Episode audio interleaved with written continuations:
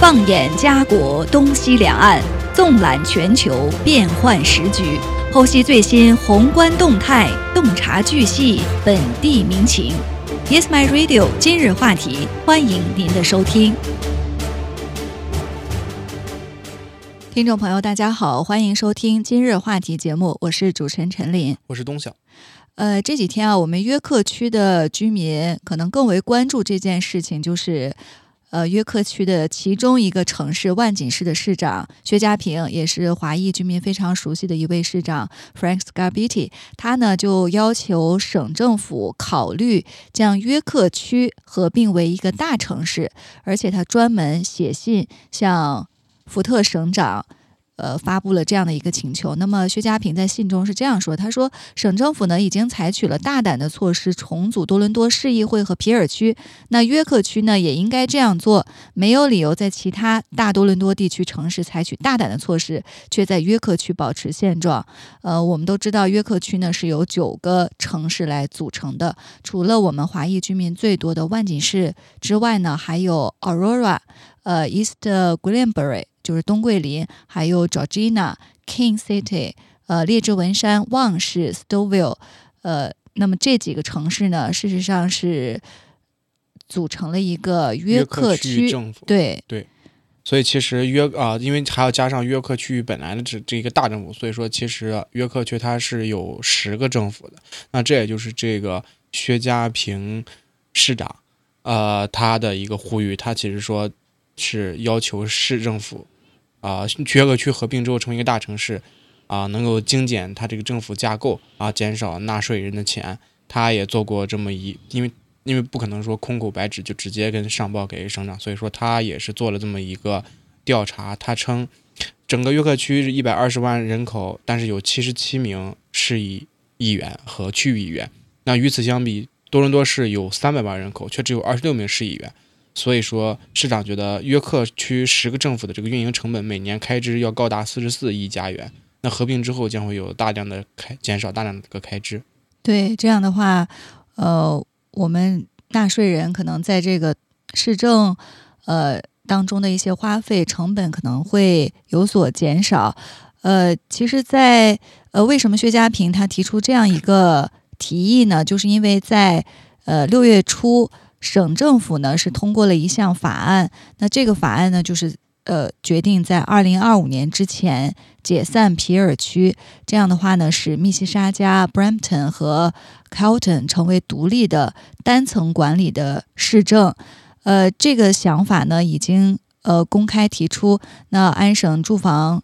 厅长 Steve Clark 表示呢说，呃将为像杜兰区啊、Halton 区、约克区、尼亚加拉。Simcoe 和滑铁卢等地区呢，派出这个区域设施协调员，呃，来确定这个区域政府的存在是否符合社区的需求。那从我们市民的角度来看啊，无论是这样的合并还是解散，呃，最终呢是可以达到一个目的，就是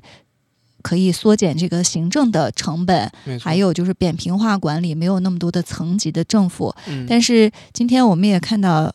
这样的一个最新的消息啊，就是福特省长他在一场新闻发布会上公开表示说，他不赞成将约克区合并为一个大城市。对，因为他说，其实啊，这可能有薛家平市长他自身本身的意愿吧。福特说，就不能由你一个市长站出来说你想建立一个啊区域政府或者是怎样的一个政治领域。市政府对，然后这因为这还涉及到。啊，所所有的刚才九个不同的这个城市，对，对，所以福特省长就说，呃，每个人可能都想自己做主，呃，我并不反对他们，呃，但是呢，他也表示要倾听居民的声音，来倾听其他各个城市的市长的声音，呃，我们今天说这个新闻啊，因为它是待定当中嘛，因为。只是万锦市市长他一个人提出了这样的提议，没错。那么还要看其他几个其他几个市长是不是有同样的想法？没错，而且他其实是非常在乎啊人人民是怎么想的，因为在当时提出要拆分皮尔区的时候，他的电话总是在响个不停，就表示来电的很多人都表示他们支持是拆分皮尔区这么做，所以说这才加剧就是坚定了他就拆分皮尔区的这么一个信心吧。所以说呃，大家的呼声还是很重要的。嗯，对，所以看看最后这样的一个提议啊，会走向何方？也有的网友提出说是是不是要来一个全民的公决，就是所有这个约克区的居民是不是大家都可以投票来决定是不是要合并为一个大城市？对，有点像是当年英国脱欧的这么一个状态。对，全民公决。那我们最后看一看啊，这样的一个提议会不会成为现实？呃，接下来呢，我们再来关注。呃，来自中国的一个话题。那最近，呃，也就是在这个六月北京时间六月十六号吧，嗯呃。大家都比较熟悉的，曾经的这个世界首富比尔盖茨，他呢开启了他的中国行。呃，他这一次可以说啊，是与中国领导人进行了一个非常高规格的会面。因为在六月十六号，中国国家主席习近平呢是在北京会见了比尔盖茨。呃，这也是中国领导人多年来首次与西方的商界人士进行的一对一的会面。呃，我们看到媒体的报道啊，中国媒体的报道，习近平主席呢对比尔盖茨说：“你是我今年在北京会见的第一位美国朋友。”嗯，呃，他说世界正在走出新冠疫情，人们应该多走动、多交流，增进了解。那习近平表示呢，说中美关系的基础在民间，所以我们始终寄希望于美国人民，希望两国人民友好的走下去。呃。我们也看到，比尔盖茨在此前呢，也是更新了自己的微博账号。他也表示说自己上一次访华呢是在二零一九年，这也是二零一九年之后他首次访问中国，非常高兴能和中国的伙伴见面。呃，我们看到这样的一场这个高规格的会面，同时很多媒体啊，无论是。呃，这个中文媒体还是英文媒体，我看都用了这样的标题，就是说是老朋友会面。那我们也来看一看这一次这个老朋友的会面是有什么样的具体内容。那么对于中美两国之间的关系，呃，缓和啊，或者是推进，是不是有一个进展？没错。那其实比尔盖茨这次来中国，他的中国行其实大嗯是大致分为有两个目的。第一个呢，就是对于这个医药研发以及气候变化问题与中国寻求合作。那这个大家可能不知道，因为这其实是跟比尔盖茨他自己的基金会的宗旨有关。那比尔盖茨他是世界啊，他成立一个世界上最大的私人慈善机构之一啊，就是这个盖茨基金会，它是致力于改善全球人类健康和福祉的。那么这次通过这个。呃，疫情之后，他可能也是看到了中国在疫情方面的一些控制啊，或者是药物的研发，不管是怎么样，中国已呃确实在世界上来说已经控制的是非常不错了。嗯，他可能在这个方面看到了中国的一些呃优点和擅长之处，所以说这是他最主要的一个原因。对，然后呢，第二个原因就是说是他是来参加这个清华举办的这个清华与伯克利以及斯坦福三校这么一个论坛。啊，这是三所顶尖学府合力制作的论坛，就是清刚就像名字一样，清华、伯克利和斯坦福三个学校。啊，这三个学校的这个论坛呢，就是说是在促进，嗯，目的是促进中美两国的这个科技领域的这个交流合作吧。对，所以说他这次来，其实在这个论坛上也发表了一个大概有二十分钟的这么一个演讲。那主要他其实就是将与世界各地的这个。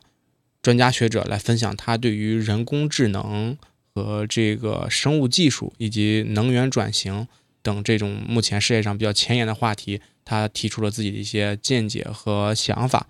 啊，对，而且在这场啊会议中，或者是他这次演讲当中，他着重提到了中国的袁隆平教授啊，说。他是是他是非啊，袁隆平是他是比尔盖茨非常敬仰的这么一个人啊，因为他认为袁隆平教授他不仅仅是改变了中国的农业和经济啊，还培训了五十多个国家，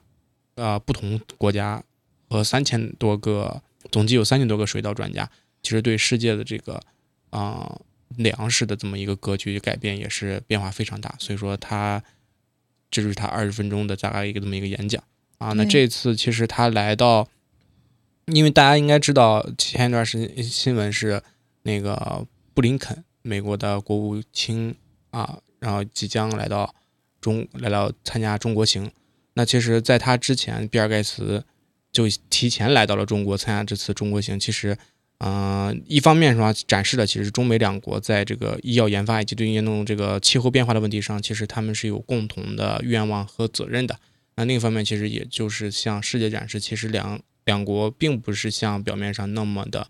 呃，说是在冷战也好，或者是关系非常疏远，或者是在竞争也好，总之还是在友好。进行友好交流的嘛？嗯，对，呃，其实这一次比尔盖茨访华的这个时机啊，呃，很多人、很多媒体也有在分析和讨论。就是现在，事实上，我们这几年来一直看到，呃，中美的这个关系，事实上处于一个紧张的状态，尤其是在现在人工智能或者是半导体的这个未来发展，甚至有人还担心中国台湾的这种形势都会呃。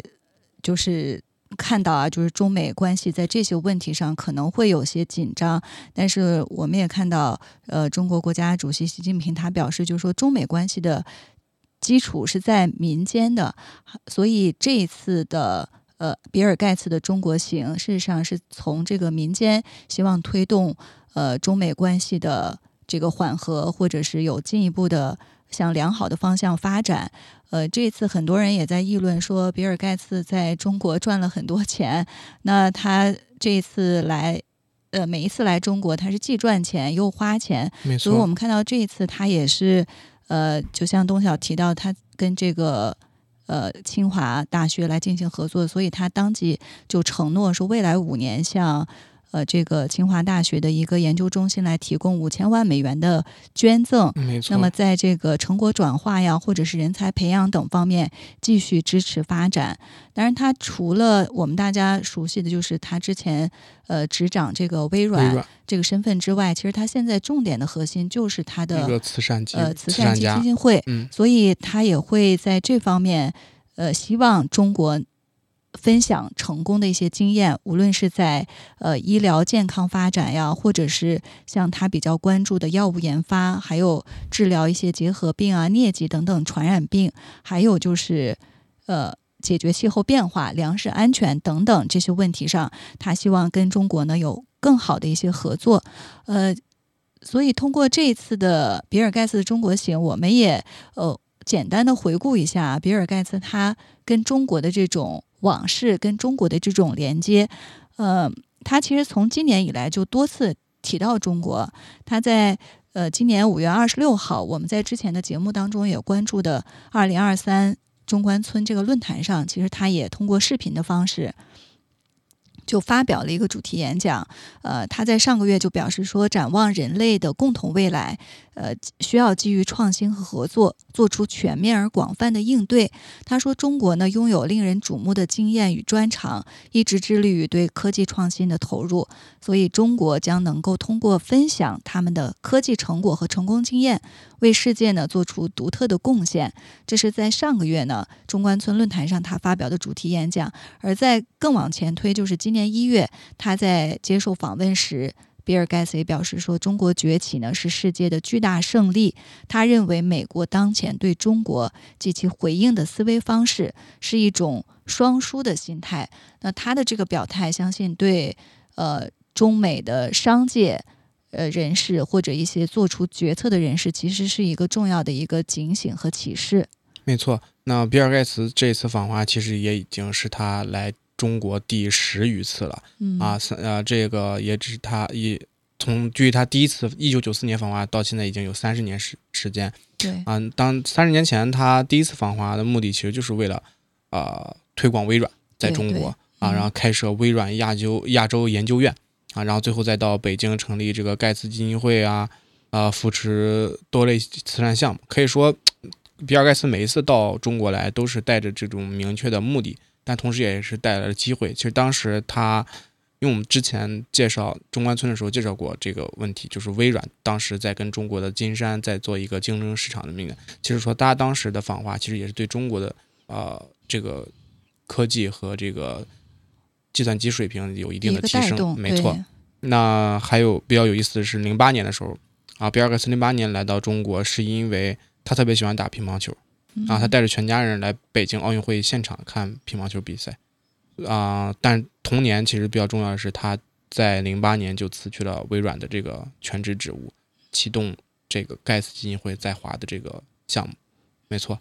呃，从刚才陈林也提到了，就是比尔盖茨虽然是挣了很多钱，但他同时也是在花很多钱。其实自从这个零八年他启动这个盖茨基金会在中国的这个项目之来，他在中国长期。其实都是一个花钱的。那疫情的时候，他其实一次就捐出了五百万美金，啊，用于用来这个抗疫。那而且刚才也提到，这一次他其实又花了五千万美金，嗯，捐赠了五千万。嗯，呃，比尔盖茨这个人物啊，其实我们现在之前他是一个相当于神话般人物的这样一个传说，我们大家对他都是非常呃，怎么说呢，就是敬仰。呃，羡慕的，呃，但是之后可能对他的这个人物其实也有一些负面的消息。当然，我觉得就是每一个人吧，他都有一些呃多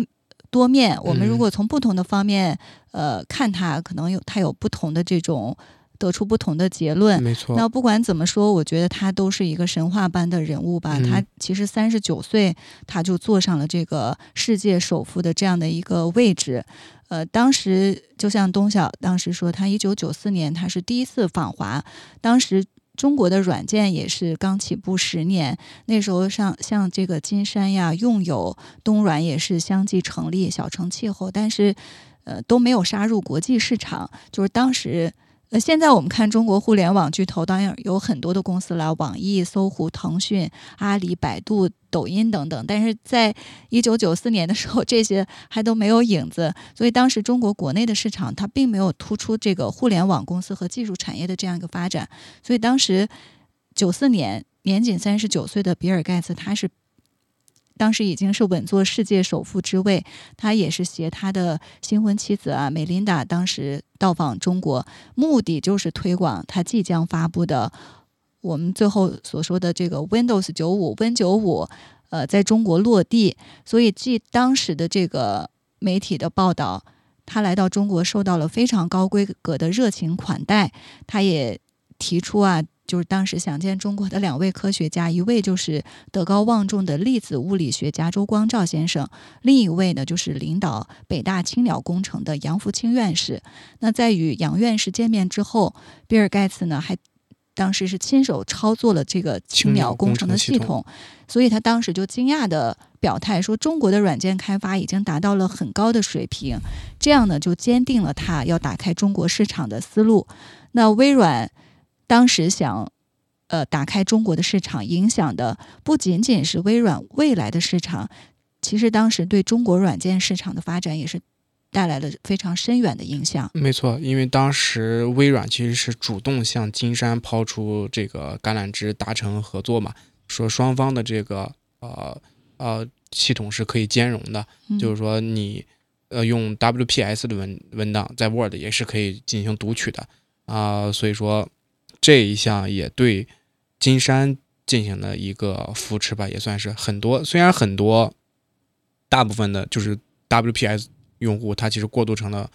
嗯一个微软的用户，但是不可否认是互相读取更多的信息以及各种啊上面的交流，其实是帮助了金山。对，但是从从此确实是金山开启了一个艰难的抗击微软 Office 的这个垄断的这么一个道路吧。嗯嗯。就是因为算是一种鞭策在后面。嗯，对。虽然当时和这个微软进入中国市场，确实对当时中国的一个软件企业，呃，很大程度是带动的作用，但是也不可否认，就是产生这种竞争的这种情况。呃，这在之后的发展当中，其实我们也看到这样的一个呃形式。呃，之后微软是在中国，它是逐步的呃布局市场。推动了它销售渠道的建立，呃，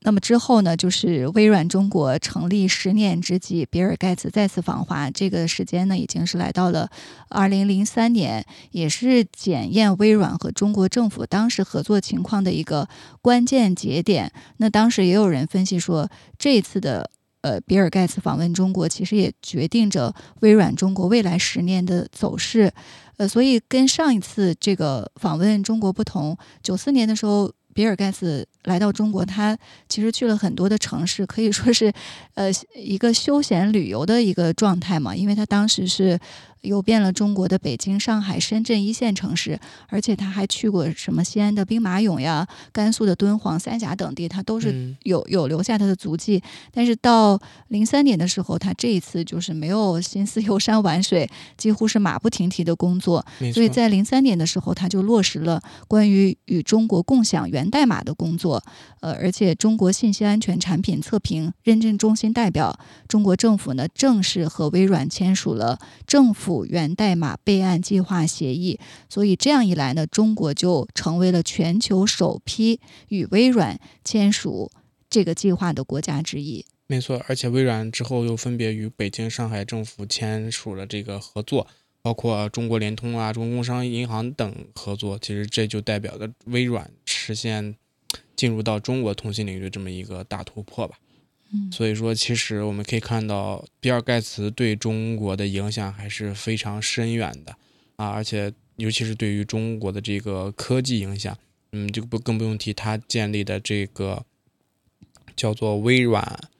呃研究院，亚洲研究院，没错，在里面诞生过很多中国的天才，呃，发明家也好，或者是科技工作者也好，像是大家熟悉的李开复、张洪江。沈向阳、王坚、林斌、张亚勤等等人，现在他们的身份也都是说出来的都是赫赫有名吧？像李开复是谷歌前副总裁，啊，张亚勤的话是百度前总裁，像刚才提到的王坚更是这个阿里云之父，所以说也看到微软对于中国一些科技的贡献是不可磨灭的吧？对，当时这几位，呃，如今看来。大名鼎鼎的人物都是参与过，而且研究过，就是在这个微软研究院下面的一些呃项目，呃，那之后呢，我们就看到，其实呃，这个比尔盖茨他和呃中国一直是保持着这种既赚中国市场的钱，同时他也是回馈中国市场花钱的一个状态。呃，总而言之，就是在这个。比尔盖茨创立的这个微软研究院，其实对中国的互联网的发展其实是产生了呃巨大的深远的影响。呃，就像我们所说，走出了这个中国互联网人才的半壁江山，而且各领域的企业也因为微软的开发而获得了益处。可以说，比尔盖茨是见证和助力了中国互联网的崛起。所以，总结他和中国的这种连接。呃，可以用两个字来，两个词来形容，就是开放和拥抱。就是他抱着这样的一个心态去开放、拥抱中国的市场。呃，当然，他微软本身也受益了，同时也是回馈到了中国本身。没错，他这种啊，又又又获利，但是又嗯反馈的这种回馈的这种心态，其实再加上他自己本身思想也是比较。活跃或者比较超前的，其实这跟他本身的生长环境或者从小到大一个生活也是息息相关的。很多其实传闻说他是白手起家，然后其实这都并不是真的。他是一个彻彻底底的富二代，他算是一个含着金汤匙长大的这么一个孩子。那他的父亲是啊西雅图首屈一指的著名律师，他母亲是华盛顿华盛顿大学的董事，并且是银行的董事，而且还他的他的爷爷就是他的祖父。曾经是市长，是州议员，甚至是西雅图银行的董事，最后做到了国家银行行长一职。这一家可以，大家应该能听得出来，就基本上就不是正常人能够接触到 的这么一家子了，就是非富即贵，可以说是。所以说白手起家的传闻，大家也就是听听就好，就不是真的。那他基本上已经是一个，已经不能说是富二代，已经是富 N 代了。啊，他从小其实接受了很高的这个文化教育。那他在六八年的时候。就在这个一个贵呃贵族学校私立学校就读嘛，然后他当时就在计算机在编程上展示了自己非常强大的天赋。那其实，在学习不到一年的情况下，他就已他就已经可以，比尔在学习不到一年的情况下，比尔盖茨就已经可以自己来做这个编程了啊，而且能把自己做的软件卖给学校。直接就赚了是四千二百美元。当时，那后来他的一生其实就更传奇了。那他其实当时以一千五百九十分的高分啊啊考上哈佛大学，这是什么概念？就是满分是一千六啊，他就扣了十分，就是相当于就是可能就是全队就扣了个卷面分，就差不多这种意思，就已经很夸张了。那考上大学之后，考上哈佛大学之后大三，那他。嗯，看到一个新闻吧，算是啊，然后说是一个叫艾德伯嗯罗伯茨的一个人发明的，就是一台微型计算机。他看到这个之后，他就感觉马上嗅到了其中的商机，然后他就打电话给这个人，说要跟他沟通，要买购买他的开发语言，然后想用发展他的计算机。然后他就开始啊，比比尔盖茨他就开始源源不断的开始攻克这个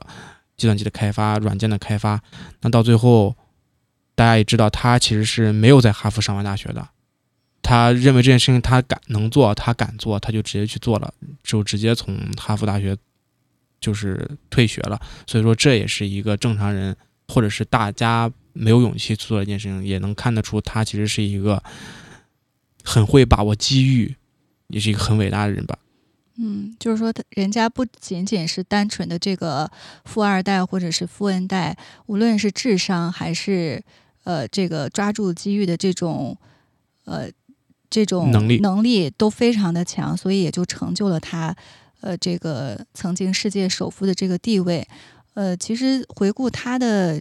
这个人物的历程啊，这一次。呃，访华，很多人也感慨说，除了看热闹之外，也容易产生一种物是人非之感。毕竟跟他上一次访华相距四年，其实比尔盖茨他自己的生活也是发生了很多很多重大的变化，没错，让人们觉得对他这个形象的认识好像也变得复杂起来。因为最重要的。一个方面就是在二零二一年，他和他的妻子梅琳达通过这个联合声明，宣布结束了双方二十七年的婚姻。呃，当时很多的媒体报道就是对他们夫妻二人离婚的这个原因，呃或者想法有很多的猜测。呃，后来也有一些新闻曝光说比尔盖茨出轨啊等等一些负面的消息，所以也让他的这个人物形象变得更加复杂起来。呃，但是有一点就是，很多人也非常认同，就是尽管他们夫妻二人离婚了，但是以他们夫妻二人共同命名的这个呃基金会，依然还保持着这个稳定呃和持续的运营的一个状态。呃，所以这一次他的访华也是以慈善呃基金会的名义，呃从事了各种各样的活动，或者是进行一些投资啊合作的项目。呃，值得一提的就是。比尔盖茨他这一次访华，是继苹果公司的 CEO 库克，还有特斯拉的 CEO 马斯克访华之后的又一个重磅人物。其实，呃，很多人也认为，这在某种程度上也是外企对中国的市场投下这个信任票的表现。嗯，因为近期无论是特斯拉、星巴克，还有摩根大通、苹果、宝马等等这些多名外企高管，都是。带着呃不同的这个目标来到中国，其实是想谋求更长远的一些合作。没错，呃，所以这一次比尔盖茨的到来是再次将外籍高管访华，呃，这个推向了一个高潮，也为中国市场呢是投下了这个信心票。所以有人有媒体也分析说，大家都是用脚来投票。呃，尽管这个世界格局现在变得更加的呃复杂，呃。呃，之间的呃，各国之间的这个关系也变得很微妙，但是这些外企高管还是用他们的脚进行了一个信任票的投票。没错，他们还是因为他们还算是各个大公司的首脑人物、领头人物，那么钱在哪里挣的嗅觉，他们肯定是要比一般要更敏感的，所以说这也就是。大大型这跨国企业来到中国，也算是世界经济的这么一个风向标吧。其实也表明了与中国加强经贸联系，其实依然是整个跨国企业全球化的这么一个重要的一个部分或者一个组成内容。嗯，对。呃，所以现在随着中国经济的复苏，呃，这次比尔盖茨呃他的访华呢。呃，也让我们看到一些外资企业是持续看好中国经济发展的前景。就是他们尽管呃各国的关系啊，尤其是中美的关系现在变得比较紧张，但是他们还是更看好机遇和市场。确实，呃，中国的经济，呃，我们在之前也提到过啊，这个中国统计局公布五月份的国民经济的数据也显示，五月份 CPI 呢同比上涨，呃，百分之零点二。那五月份。中国的国民经济总体来看还是延续这个恢复的态势，转型升级呢也是持续推进。呃，这些外企高管来中国，呃，这么热情，其实也是看到了中国经济继续呃保持这个稳定良好向上的态势，呃，这样的一个原因。呃，我们通过关注比尔盖茨这次访华呢。呃，也看到这个中国的这个营商环境也是不断的优化，产业链供应链体系呢也是更加的完善，所以跨境往来相信之后呢会呃更加的便利，所以他这次访华也是释放出了这样的一个信号。嗯，没错，而且最重要的还是我们不要忘记，他这次来的第一个第一个目标也是首要目标，其实是啊。应对这个医药开发和气候变化，所以说环境在正在发展经济的同时，这个环境问题也不能忽视。嗯，对，所以我们呃之后看一看啊，这些外企在中国呃会采取什么样的投资或者政策呃来共享这个中国的发展机遇吧。嗯，那今天的今日话题呢到这里就结束了，非常感谢您的收听，我们下期节目再见。谢谢大家。